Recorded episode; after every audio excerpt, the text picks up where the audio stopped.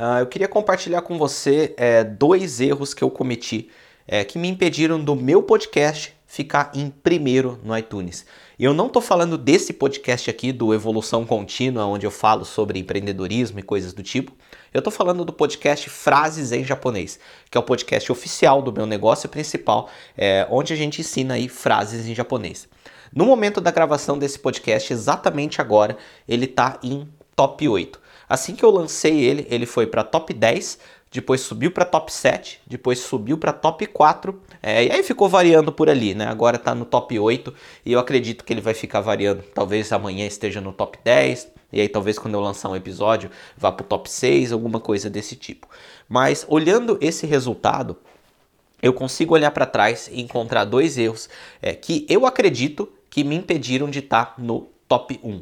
Pelo menos com o tamanho da audiência para quem eu divulguei. É, se eu tivesse feito as coisas de modo um pouquinho mais correto, eu acho que ele teria ficado em top 1, top 2. Se ele chegou em top 4, então feito fazendo corretamente, ele estaria ali em top 2. Uh, ah, primeiro erro. Comecei com poucos episódios. Então, quando eu coloquei ele no ar e divulguei, eu tinha ali dois episódios apenas. Esse podcast ele é o áudio de uma série de vídeos que eu estou colocando no YouTube.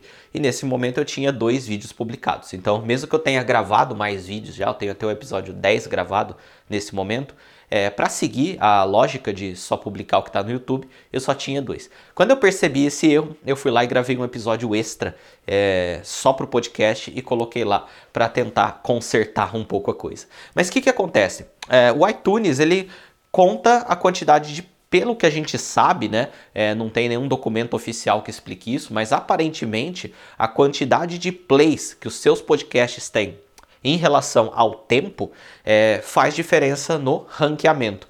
E se você começa um podcast com, digamos, 15, 16 episódios, e você divulga ele para sua audiência das suas outras mídias sociais, é, essas pessoas vão entrar lá e vão escutar 16 podcasts, vão fazer download de 16 podcasts. Então, uma pessoa vai ter um poder máximo de gerar 16 plays ou 16 downloads e o iTunes vai considerar isso. No meu caso, ele só podia fazer com dois e logo depois com três. Então, esse foi um erro. Eu poderia ter esperado mais, ter, podia ter controlado um pouco a minha ansiedade por colocar o podcast no ar, esperar ter pelo menos 10 episódios, aí sim fazer o lançamento dele.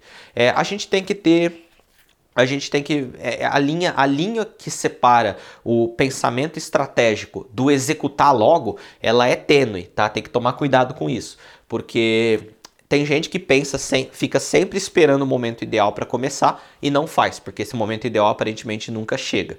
É, e no meu caso, eu fui lá e fiz rápido. É, fui rápido mesmo, eu gosto de ir rápido nas coisas. É, e o que, que acontece? Eu posso não ter chegado em primeiro, mas meu podcast está lá. Meu podcast saiu é, e o meu negócio está crescendo graças à existência do podcast. Então, é, essa linha do, do, pensar estrategicamente, esperar, esperar preparar as coisas e executar logo, ela é bem tênue, tem que tomar muito cuidado com isso. Segundo erro que eu cometi, eu não fiz um lançamento para o podcast. Eu sou um estudioso da fórmula de lançamento, eu estudo lançamentos de produtos digitais e me faltou ter a audácia de pensar fora da caixinha é, para transferir todos os conceitos de lançamento, então PPL, CPL, pro podcast. É, para no grande dia dele ir ao ar, é, eu conseguir mandar um grande fluxo de pessoas para lá para jogar o podcast pro top 1 no iTunes. O mesmo grande fluxo, não, não o mesmo exatamente em quantidade, mas o mesmo poder de fogo que a gente consegue ter na hora de colocar o produto à venda, né, num lançamento, é, pode ser orquestrado de forma semelhante para colocar um podcast no ar. E eu não usei os conceitos que eu tanto estudo para lançamento para o lançamento do podcast. Ou seja, faltou um pensamento estratégico é, anteriormente, né? Antes de lançar ele, faltou um pensamento estratégico. Faltou colocar um cronograma de da, desse dia até tal dia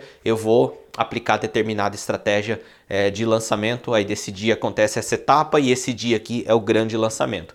É, mais uma vez, é, fui contido, contido não, eu fui pego pela ansiedade de fazer a coisa acontecer logo. Então, esses são aí dois erros é, que eu cometi no meu podcast. E se você não cometer esses dois erros, fizer as coisas do jeito que, pelo menos eu acredito aqui, que teria dado resultados melhores, e você lançar um podcast é, e você ultrapassar o meu lá no iTunes, você, o seu ficar em primeiro, ficar em segundo, eu vou ficar muito feliz. É, por favor, faça do jeito correto e fique lá em primeiro, fique lá na frente. É, eu vou ficar muito feliz se você me contar que você fez as coisas do modo diferente, você me ultrapassou lá e você ficou na frente. Então, esse é o podcast de hoje. Tchau!